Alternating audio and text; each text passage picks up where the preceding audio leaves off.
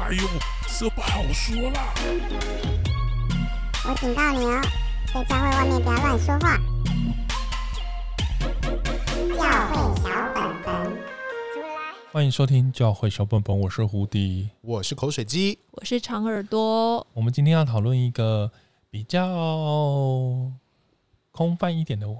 怎么空泛？跟每个人都有关系，好不好？你要 你要做什么？在我心中，我就觉得这个题目很空泛。就是你有呼召吗？哦，呼召，这是个神秘的名词，很重要。哎，上帝有没有呼召你去那个工作啊？上帝有没有呼召你成成为一个全职的传道人？这不是哎，这在每个神学院里面，你申请加入那个神学院考试的那个表格上面一定都要写的。你有没有？应该没有人会写没有吧？怎样都要掰出来吧，要不然还是别人一定不会录取你。呼召这个词到底从什么时候开始那么热门？我不知道哎、欸，应该一直都有吧？应该是，我觉得它的核心就是你，你会听到上帝对你生命的引导。那圣经里面有非常多那种聆听到上帝话语的声音嘛。比方说撒母耳最明显，对，就是这个 小小小毛头，居然在晚上的时候连连续听到上帝呼召的声音，这样子，而且他还很识相的回应了，说仆人静听。哇，这么美好的台词，居然在这个小毛头身上可以，我一直撒母耳会不会晚上来来对我生气这样子？好，反正就是这种聆听到上帝话语的声音，在圣经常常出现嘛。那回到我们现在基督徒的生活里面的时候，我们仿佛也就觉得。不是仿佛觉得我们仍然相信上帝会对我们说话。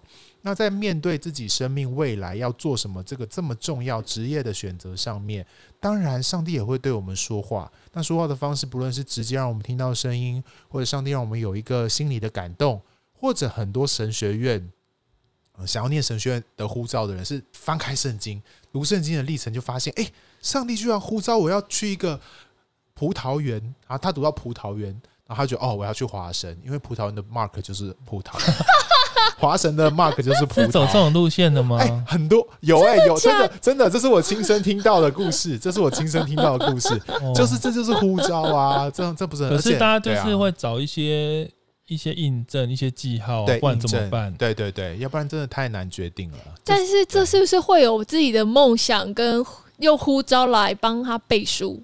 这个我们之前就聊过梦想，就讲过了。可是简单说，呼召就是你发现上帝要你做什么。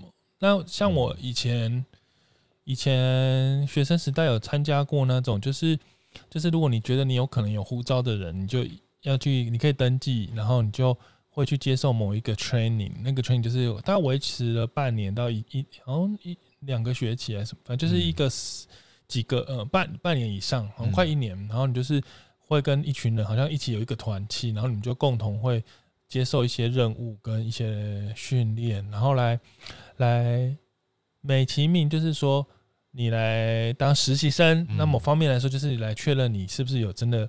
那时候是讲说你有没有全职侍奉的护照。是啊，都会用这个词。然后那时候真的过得很苦哎、欸，就是我们那时候是要用每小时为单位，要写出你的 rundown 的哦，每天生活 rundown。然后你要过一个自律的生活，对，然后你要很高严谨的读经、祷告、服饰，跟各种非常高高严谨、自律的生活这样子。然后，然后反正就是在这些过程当中，有些人就撑不下去，或是有些东西就是大家慢慢会体验到某些修道士的痛苦，然后就或是默默的就打退堂鼓，然后到最后就会发现啊，他自己可能不是适合走这个路这样子。然后。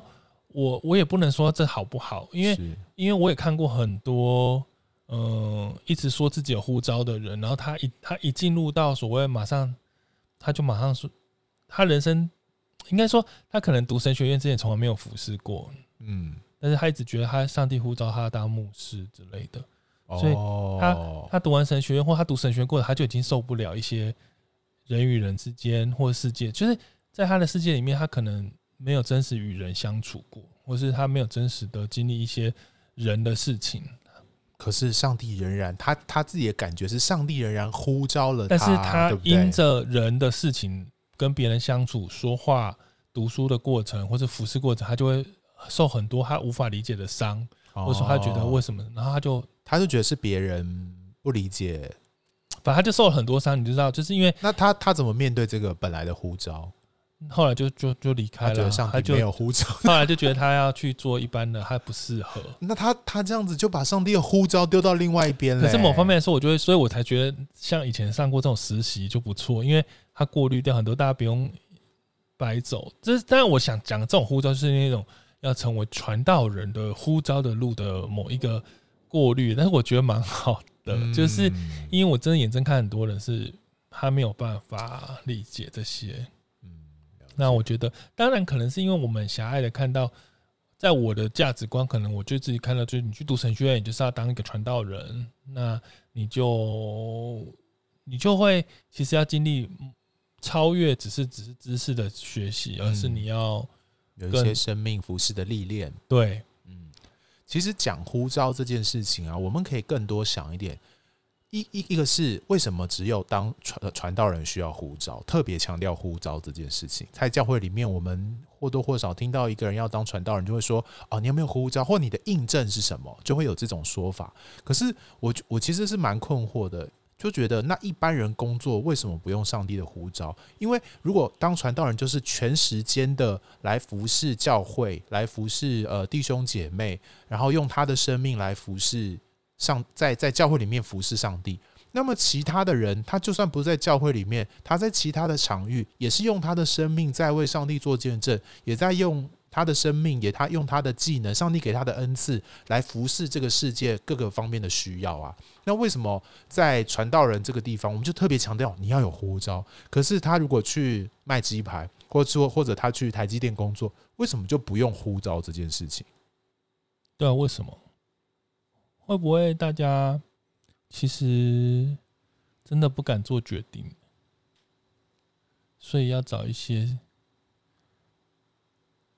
但是近几年，因为那种七头三这种说法，其实开始这种呼召这种说法，你要进入教育界，你要进入媒体界，你要进入政治界。嗯，我跟你讲，最多呼召是要要唱歌啦。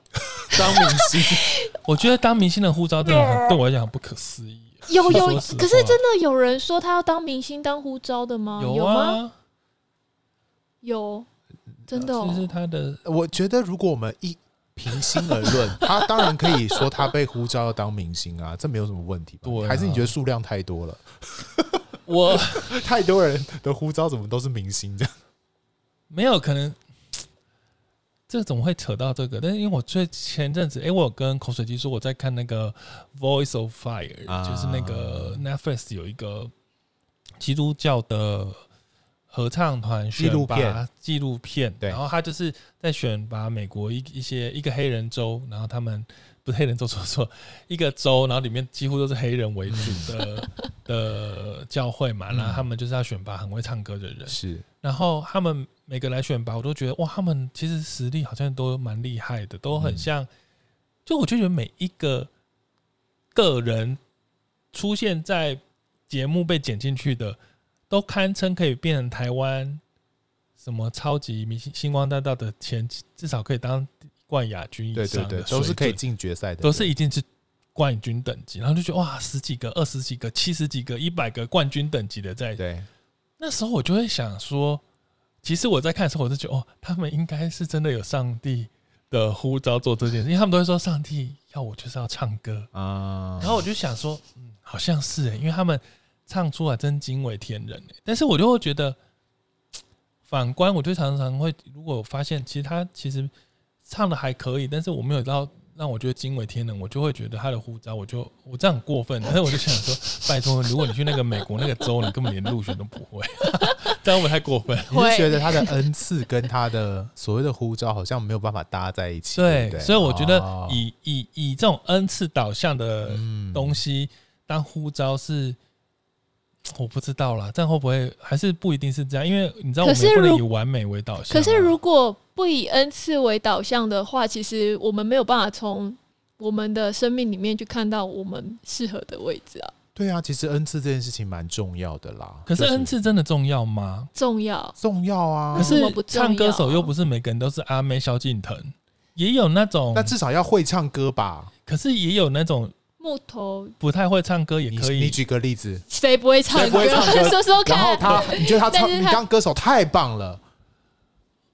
我觉得蔡依林就就是不是哇，你这样就不是有天赋型的、啊。哇塞！大家都说他没有天赋，他很认真，他是地才、啊，对，他是认真型的、啊，他不是阿妹那种等级吧？他不会撑下来，人家听到他唱歌就说 OK, okay。天哪，你就是。你就是你的声音很棒，不会这样形容他。对，不会。对对对，可是会说他的表演技巧很好。那你说他有呼召吗？会说他很努力，其实也可以，对不对？他愿意去努力，朝向这个方向努力啊，对不对？所以其实对啊，就是很多东西也不一定真的要很会那件事情，或是他只要但是有一定的能力以上啊。一定要有一定的门槛，有一个门槛以上选拔出来，好不好？一定有一个门槛。但是问题是，我们都讲那种千万人当中独独一一个人，那叫呼召。但是问题是我们生命里头，我们的工作，我们的一切事情，我们通常都是千万里头的千万，就是跟我们一样的人都超多的。我们不需要独特到什么地步才能做这件事情。我觉得讲呼召这个这个议题，可能会有两种极端想法。第一个就是，我觉得我很重要。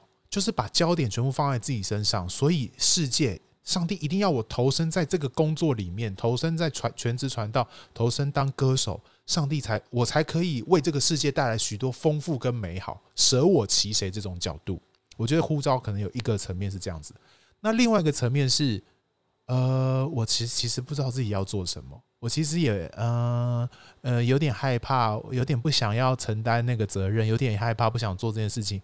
好像这些好像做另外一个选择会比较容易一点点。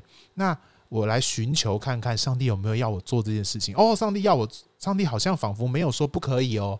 那上帝对我的呼召就是让我去投身那个比较简单的事情，这样子。所以是另外一种，是一种逃避，一种不想负责任，而且把上帝拿来当我的盖章跟背书的这种说法，这样子。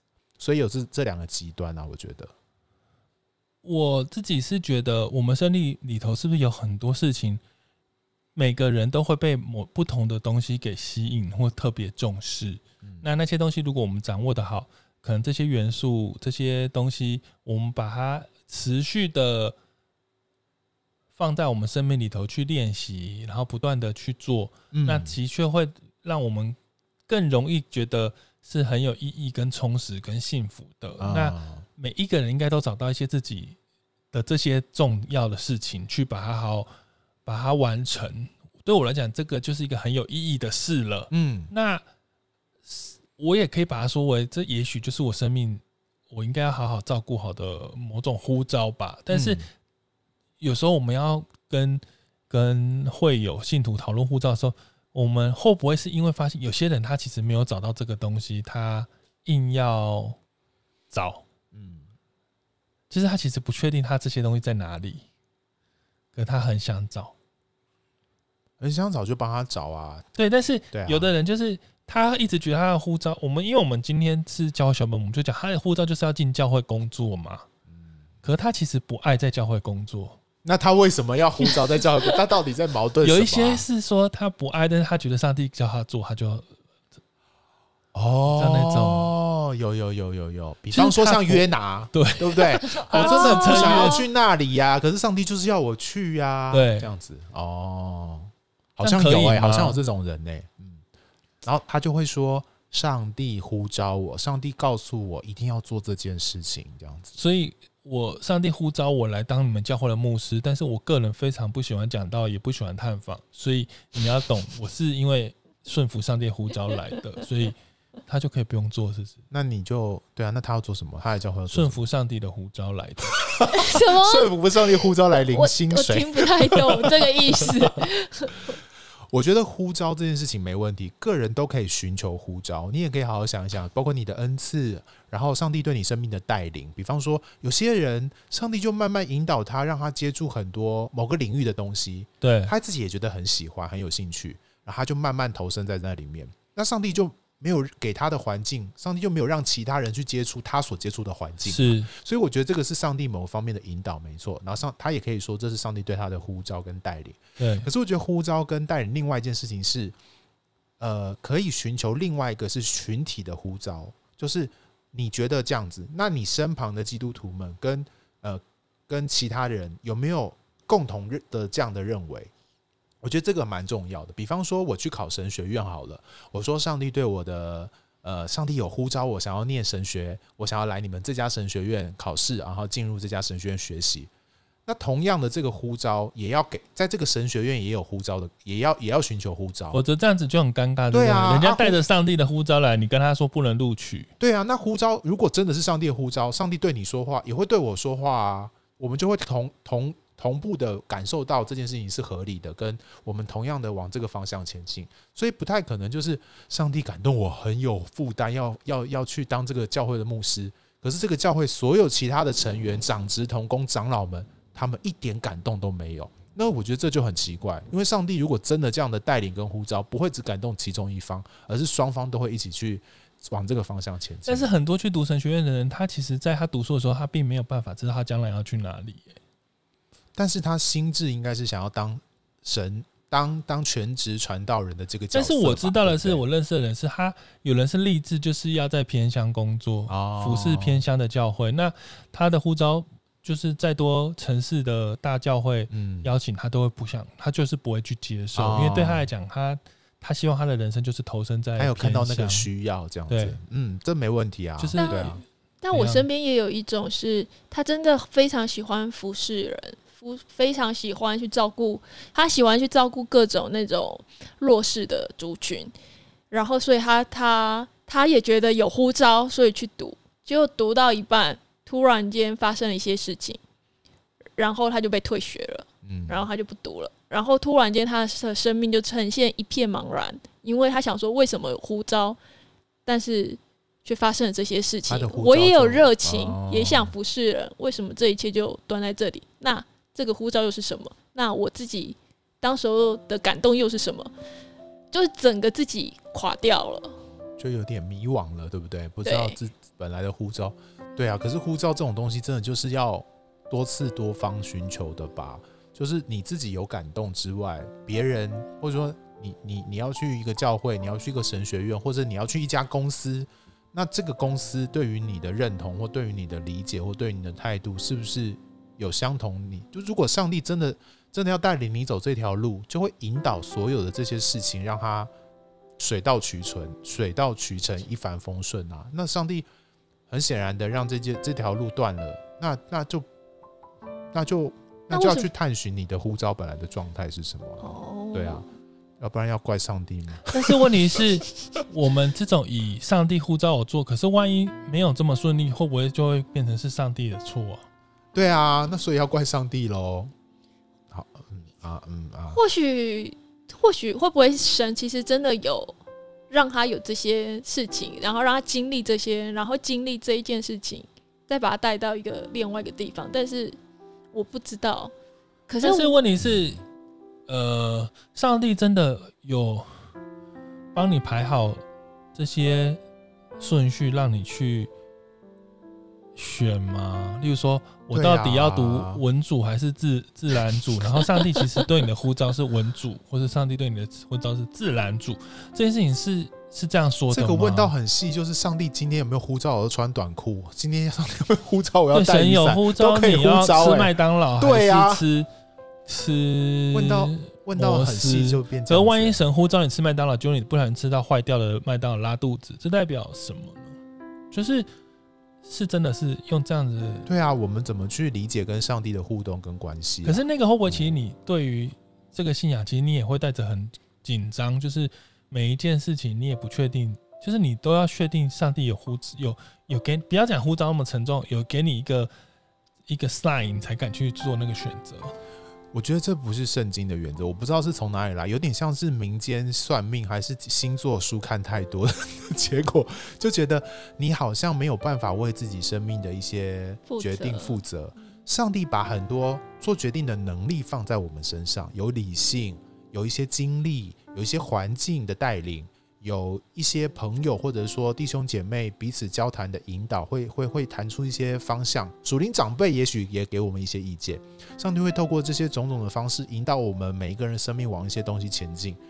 如果只是单纯的说上帝呼召我要做这件事情，可是他他他，你你自己的你自己的特质也好，或者是环境也好，都没有都没有往这个方向前进，那我们真的就要问说，哦，那那就要好好想一想，到底你是不是还是坚持要往这个？可是我其实也有这种例子，这种例子往往就变成美丽的宣教故事啊，就是全世界都呼召他不要往那个地方去，可他就直接去保罗。对对啊，他让全部人都跟他说，你到耶路撒冷会遇到很恐怖的事情哦。保罗还是说。我就是要去，哦，懂吗？可是其他人没有说你不要去了，他只是说你去那里会遇到不好的事情而已。那类似这样的概念，当今天，比方说我好了，我想要去阿富汗宣教，我看到那里的需要，可是其他人也说你去那里可能三个月之后你就会生一场大病回来哦，那这样你还要去吗？哈，等等这些，就是每个人的故事也都不一样，只是我们在在理解跟谈论。教导呼召这件事情的时候，不论我们自己寻求，或者是我们的弟兄姐妹在寻求的时候，好像我们自己可以，就是我们那个眼光要放得更全面、更立体一点，不光只是从我觉得怎么样来来想这件事情，这样子好像可以征询，跟的是跟跟去呃，用更宏的宏大的远。眼光来看待这些可能的安排是这样，但是我刚刚忽然想到呼召，我在读一本书的时候，他有提到用好的撒玛利亚人来谈论现今有些呼召的一些问题，就是其实好的撒玛利亚人的故事的前两位，就是不理人家的那两个祭司跟文士，其实他们都是有呼召的啊，他们都有呼召要去做他们重要的事情啊，他们没有时间浪费在。这个过程，其他不相干的事情，因为他们有清楚的呼召要去完成他们应该做的事情啊哈。其实某方面来说，好了，撒玛利亚人真的是一个莫名其妙的人，他他一定是意向不明，没有目标，才会在这个路途中，你知道，或者很衰啦，delay，他们他居然分心哦。你说你说好撒玛利亚人分心了，不专注在他的呼召。是吧？他如果专注，他应该要赶快。他应他难道人生都没有更重要的宴会要去？他没有重要的服饰合场要赶过去吗？他竟然，他很显然是在散步。对，他竟然敢分心在路上的事情，就就你懂我意思？就就去帮助他了。然后好像后面都没有更重要了吗？他人生是不是没有目标？但是以那个时，但是我觉得这个讲法我我不能认同，因为。因为我觉得，那要以那个时代背景，那个时代背景来说，哪有那么多宴会，哪有那么多事情要做啊？还有那个时代，但问题是前面人家两个人家那个祭祀可是很重要，要去做。我我觉得长耳朵说要理解这个故事跟那个时代的时代背景非常有关系，因为那个时代帮助路边这样子受伤的人是非常非常重要的美德。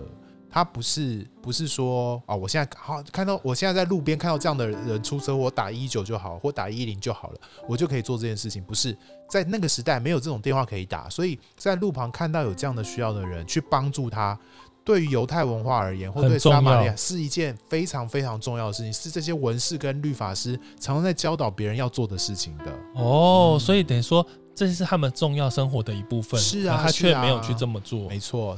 但是对于，所以我想到这个时候，我只是在想，呼召会不会跟我们生命里头的某一些特质，或是神给你的恩赐的，嗯，有关？是因为刚好我前阵子就是经历在听别人讨论有没有人，就是他有一个人，他觉得他的呼召就是要做牧羊，嗯，然后我就一直在想到底什么是呼召做牧羊，然后过了。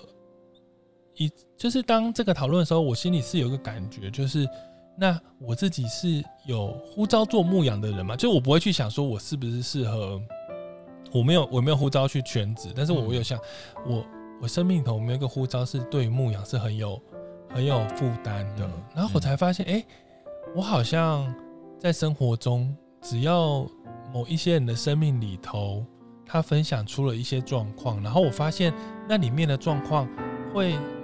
掺杂了一些对于信仰的混呃混杂，或者说他有一些错错误的怎么说呃，其诠释了，或是过度诠释这个信仰，导致他生命里头有些问题。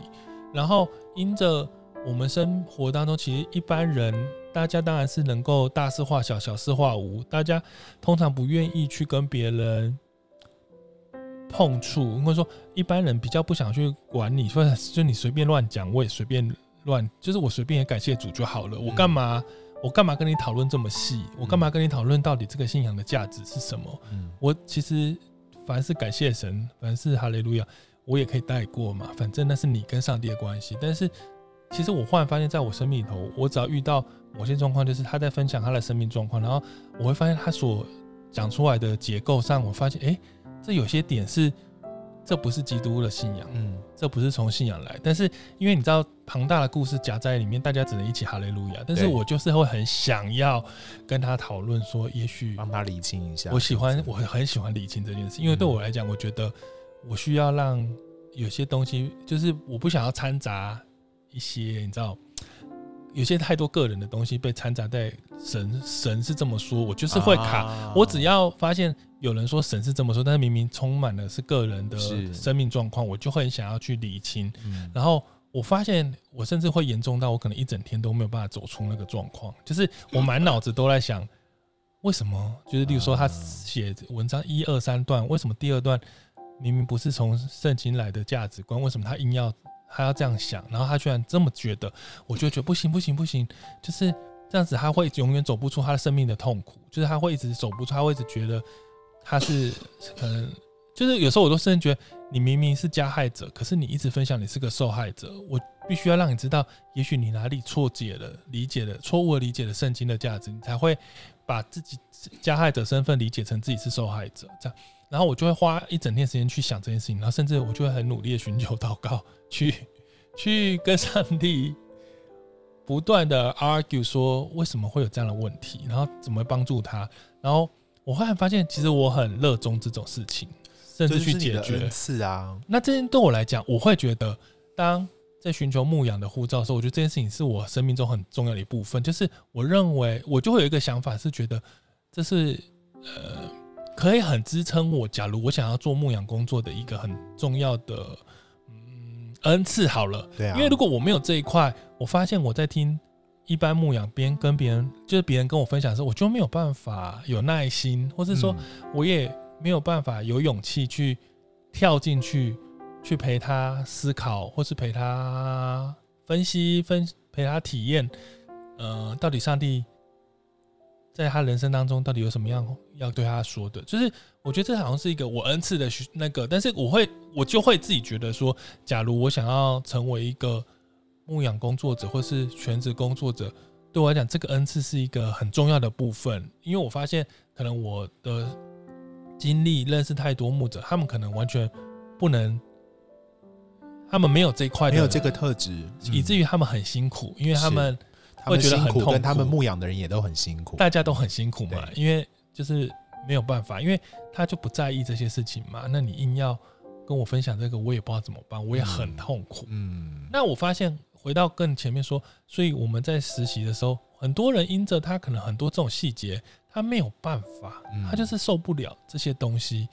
那后来他就觉得，那也许他就不适合。嗯，那我只是要提出是，我也认识很多人，是他真的完全。在没有没就是所谓人家说他也没有确认过他的护照状况下，他就去做了一个很当然很伟大的决定，然后他就非常辛苦的在他现在在全职或是服侍主的路上，他就是一直在挣扎跟嗯，就是他明明就不想要这么做，我也不知道，也许他就是冤哪吧。好了，我只是刚好想到这个故事分享一下。所以约拿那样的状态是好的还是不好的？其实约拿什么都没做啊。对啊，其实约拿也没有做什么决定，他其实就是只能被引导着一直往上帝要他做的事情。而且他其实去了，还不是在看上帝做？对，他只坐在旁边看而已。他他不用做什么，他有大，他有去呼吁了，对，他上帝有叫他做一些事情，他就做了这样子。然后生气在旁边看，但后来都是上帝在做的啊！他连他不是就发现他连让那个植物死掉活着他都没办法掌握吗？他就生气了，就一切都不是他能掌握的啊。可是本来所有的服事都在神手上，你本来就没有任何掌握的能力啦。那某方面来说，其实如果你想去做这个工作，就是说你想做全时间服侍上帝的工作，嗯，其实愿意的心大过于到底有没有护照，对不对？可以这样说吗？但是愿意的心，你要指什么？因为愿意的心，愿意的心就是为了你的选择负责任。但是有些人认为他的呼召也是愿意的心啊。嗯，我的意思就是说，有的人会不会，有的人是他不确定他有没有护照，但他有愿意的心，他就勇敢做了一个选择，就负责了。但有的人会觉得，如果没有上帝护照，他不想负这个责，因为、哦、因为他不确定上帝有没有要陪他一起负责。他可能，他可能没有。哦，我懂你的意思。但我必须说，我这个语气听起来好像我比较不屑后者，但没有，因为我觉得我本身也会是可能需要一点后者的支持，就是我要确定上帝有给我一些护照，我才敢去做，否则我会会觉得会不会真的没有那么适合。嗯，就是到底呼召这件事情啊，举我自己的例子来讲好了，我我要当一个全时间的呃服侍的人的时候。我有没有寻求呼召？其实我没有认真寻求什么呼召，哎，可是有一段有一段历程是我觉得上帝有清楚告诉我说，嗯，你你如果往这个方向前进，呃，是好的，只有只有这种感受而已。但是我没有什么翻到哪一段经文说你一定要你就是要去这个这个这个教会或去这个机构，没有没有没有这种经文。可是有一种，当你在面对上帝的时候，你会寻求说，哎，我过往的经历，我我我我自己的经历是这样。我过往的经历到底让我是不是适合往这个方向前进？OK，check，、呃，可以。啊，我也问了一些属灵长辈，认识我的辅导们说，诶、欸，我问他们意见说，诶、如果往这个路路线去走，全时间全时间的呃工作去踏入的话，大家觉得合不合适呢？诶、大家觉得好，那就再 check。然后要做这个决定之前，我也好好跟上帝祷告，祷跟上帝说，上帝你，如果我这个决，如果我如果我做这个决定。呃，如果是你愿意的话，你就让这件事情顺利的发生，这样子。因为其实如果你要往一个方向前进，你会经过一些一些关卡吧。你要去一家公司，你要经过一些面试啊，什么什么，会有一些关卡嘛。我就说，如果上帝你觉得不适合的话，那你就让这些关关卡停住，让我不要继续往前嘛。然后，然后做完这样的祷告，我心里面是也是很平静的。所以我觉得上帝慢慢引导的这条路也是 check。所以这个这几个方面加起来。导致了我现在，那我就可以踏入某个全职的工作里面去去走这样子，所以我自己的经历就觉得各个不同的环节累积在一起，导呃让我可以往这个方向前进。你说我我不是有做一个祷告说，上帝如果你觉得不好不合适的话，就挡住那条路吗？其实我一度有觉得上帝有在挡这条路，因为我在考试的时候发现我圣经考得很烂，那怎么办？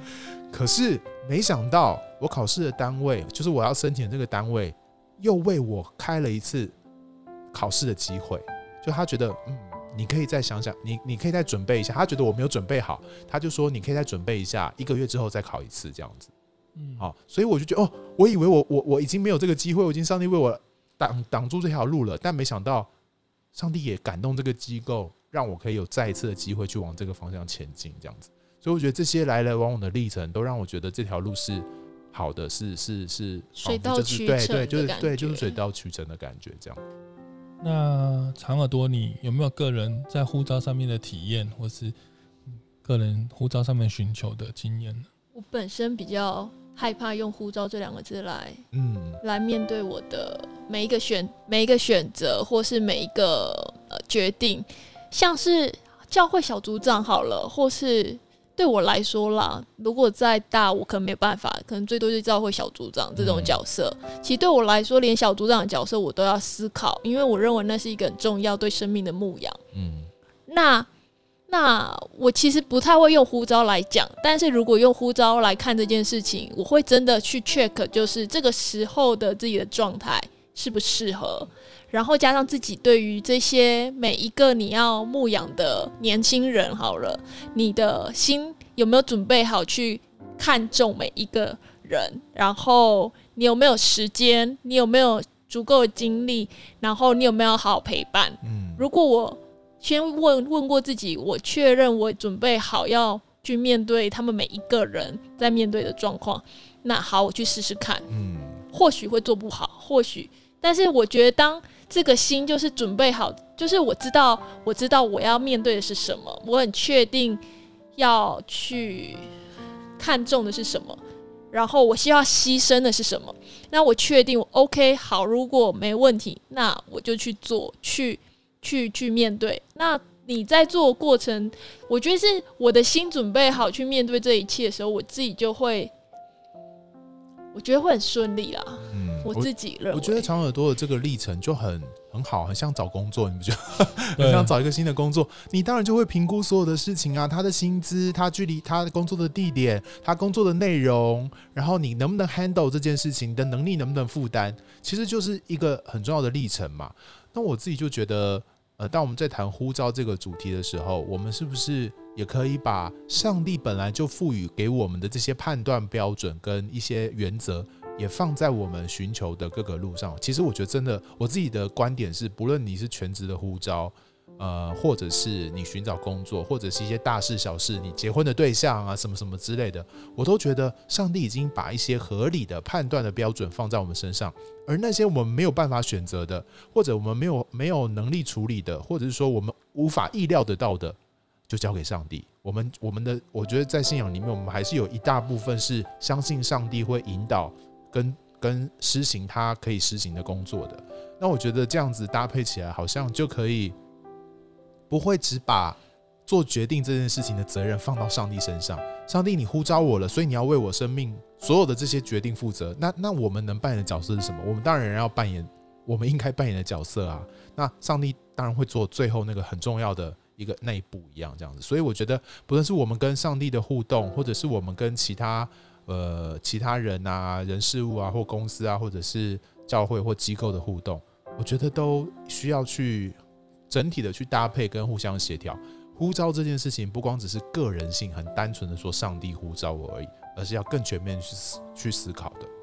我觉得我想问个问题，就像就像就像小本本这个节目啊，像 Podcast 这个节目啊，对你们来说会不会其实也是一种呼召？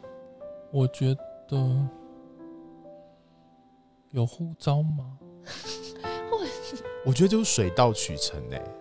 没有没有到我们认真寻求说要要不要做这件事情，然后经过了一个月的感动祷告之后，上帝答应，对，好像好像没有这个例子。他有没有一种有没有一种想要去特别做为了什么事情而做，还是单纯只是我好想讲话，我想聊天而已？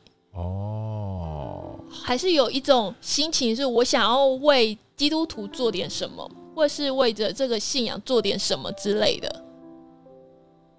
我自己应该是有啦，我我觉得我跟胡迪在讨论的过程里面，应该都希望可以把我们平常私底下分享的，觉得对自己生命在讨论信仰的内容，觉得对大家应该也是会有帮助，所以我们就希望可以透过 Podcast 的方式来跟大家，让更多人知道我们思考这些信仰的方式跟想法这样子，所以有一有有这个成分在。但我必须说。刚刚口水鸡有提到，我们其实生命当中有累积很多判断的能力，然后那个判断能力，其实在这个时候也需要运用出来。运用出来的意思是说，其实，呃，我要很客观的了解我自己的能力跟我的恩赐，或是恩赐是什么。那那个恩赐的意思就是，其实我也要很客观的去了解我自己在。说话跟表达，或是说在讨论议题上面，我有没有一些呃，有一些、嗯、就是亮点？嗯，那某方面来说，我也需要去很客观的想说，那胡迪跟口水鸡这两个人，他在表达这些东西的时候，他们的对话会不会只是真的是闲话家常，还是说他们其实有一定的能量可以？去诠释一些内容的时候，是听起来会有趣的，或是说那个听起来的价值是会增加大家的嗯收获或趣味感都可以。反正他就是要某一些，应该说，我至少要让确定这些这样组合是要在及格以上，甚至不能只有六十分。可能我确定说我们这么做，我大概知道。很客观的理解，我是有八十分的价值，我才会觉得我需要花这心力做这件事。简单的说，我不是那一种，就是我们之前有讨论过，就是我一满脑子都觉得我应该要出唱片，但是我明明知道我的歌声就是五音不全。嗯，我觉得我们不应该变成那一种，你知道，连自己歌声有没有五音不全都不确定的状况下，就决定要出唱片，是，然后说这是上帝呼召我们要做的事。因为我认为这样说有点残酷，但我认为有一些状态下，我看见的是。他们好像没有理解这一块，啊，他们可能觉得这件事情很重要，出唱片很重要，所以每一个人都要出唱片。是，但是问题是简单，就是说出唱片它是一个很独特的，你要有特独特恩赐，你需要客观评估你可不可以做这件事。嗯，然后我们在第一个是他也是会比较轻省，是是是。我说那个轻省就是为什么我会发现轻省，是因为我有一个。我不能，我现在要讲什么才不会被发现，他才不会发现我在讲他。我身边有一个人，然后他他也是基督徒，嗯，他也来自一个非常有影响力的教会，然后他就一直说他也要学习我们做 podcast，是。然后当他决定这么做的时候，他第一步就是他写的密密麻麻的草稿，就是他超完整的逐字稿，对。他三个小 没有三三十分钟的，他是从第一句到最后一句，他都写清清楚楚。啊、然后第几句要下音乐，第几句要干嘛，要讲什么，他都描写的很好。然后他他很完整的写完，我看完之后，我就忽然有一个感觉，就是觉得他可能不适合这份这个路线，因为我觉得 Podcast 没有办法这样子做，就是没有办法的意思是说。他这样子会太辛苦了，就是他会变成他，他每个礼拜的节目非常有压力，他非常有压力，然后他要写密密麻麻，你知道要写几页啊？那不是那不是开玩笑的，就是那个是很多、欸，他要像敏迪选读这样，三十分钟，他以为他在分析国，对，他要分析国际新闻一样，他要每一个字要写，他连分享信仰都写成这样，我就会觉得。对我来讲，我就觉得，也许那里是你的呼召吧。那我我觉得这样子不可行，因为你你没有办法很轻省，或是说你你好像没有办法很自然，你需要每一个字都念出来，你才能够安心的完成这件事。但对我们，其实，在录制的过程，我们也会讨论这件事。如果我们其实我们通常是几乎是没有任何草稿，或是没有任何那个，就是我们就是自由的发挥，然后我们也没有什么剪。剪，我们除了一些杂音或者怪东西剪掉，我们也没有什么。就是我意思是说，我需要评估这些客观的条件之后，然后我发现，哎，然后加上我也需要很小心的确认，这样子对大家的回应 feedback 是有有一定的效果，或是说大家我们有找到我们的族群什么的之后，然后我就会，我觉得我是很谨慎在。慢慢的继续往前走，嗯，我也不，我不会想说，哦，这好像是一个被呼召的工作，所以我就义无反顾的不断的去走。对啊，被我们，我觉得这样越讲，我就觉得，如做小本本这个事情，应该不算是有一个什么呼召，因为有一个呼召，好像就是不做不行的这种感觉。就是你要半夜睡觉听到声音说你要去做一个 podcast 节目，然后你就会不。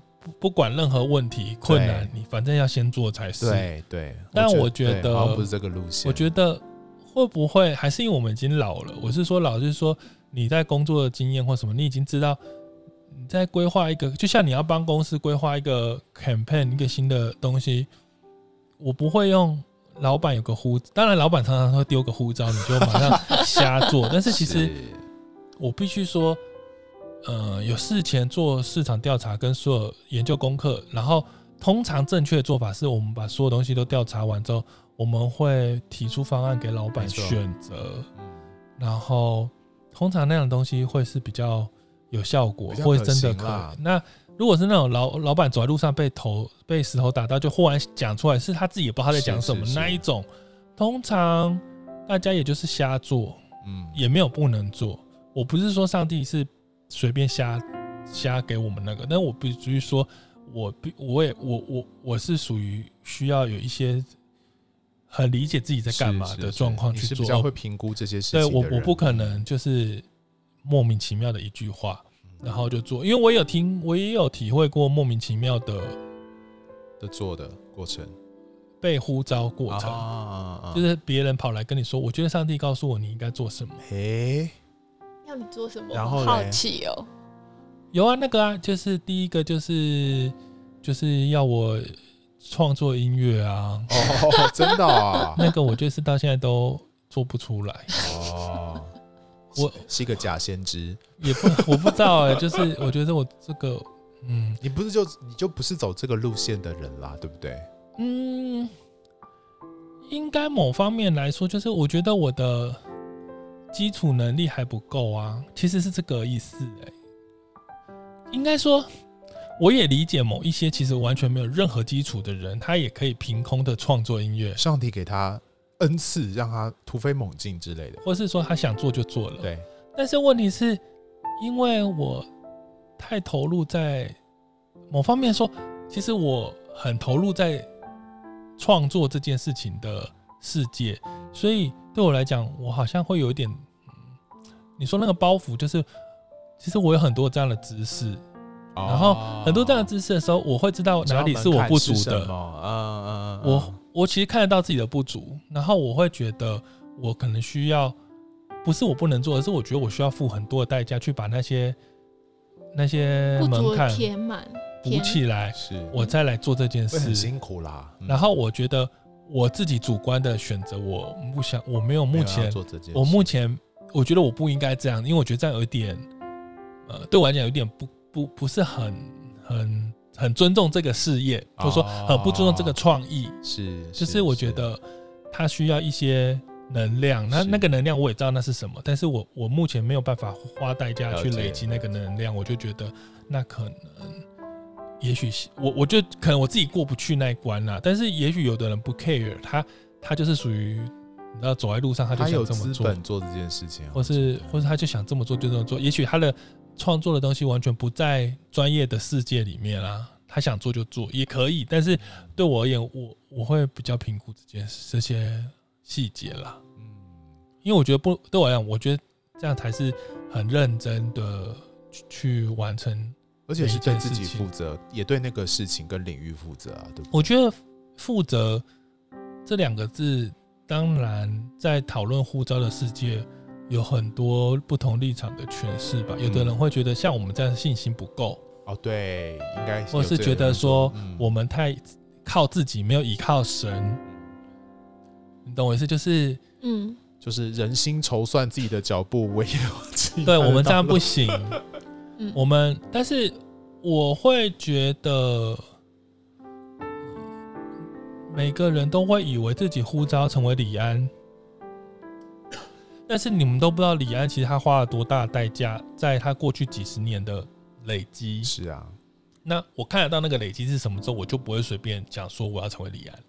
我觉得今天我们谈了很多不同对于呼召的面向，有也也不是要给大，也不是要给所有收听的人以为我们说的这种方向才是对的。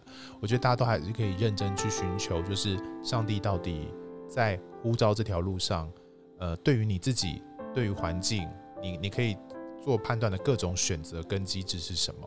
那就给大家做参考。那只是希望大家不要只是用一个很单一的，或者是很很呃呃无厘头的方式来说，我有这样的呼召，所以我就这样投身了。我觉得有更多应该要负责判断的事物，是我们可以做选择的。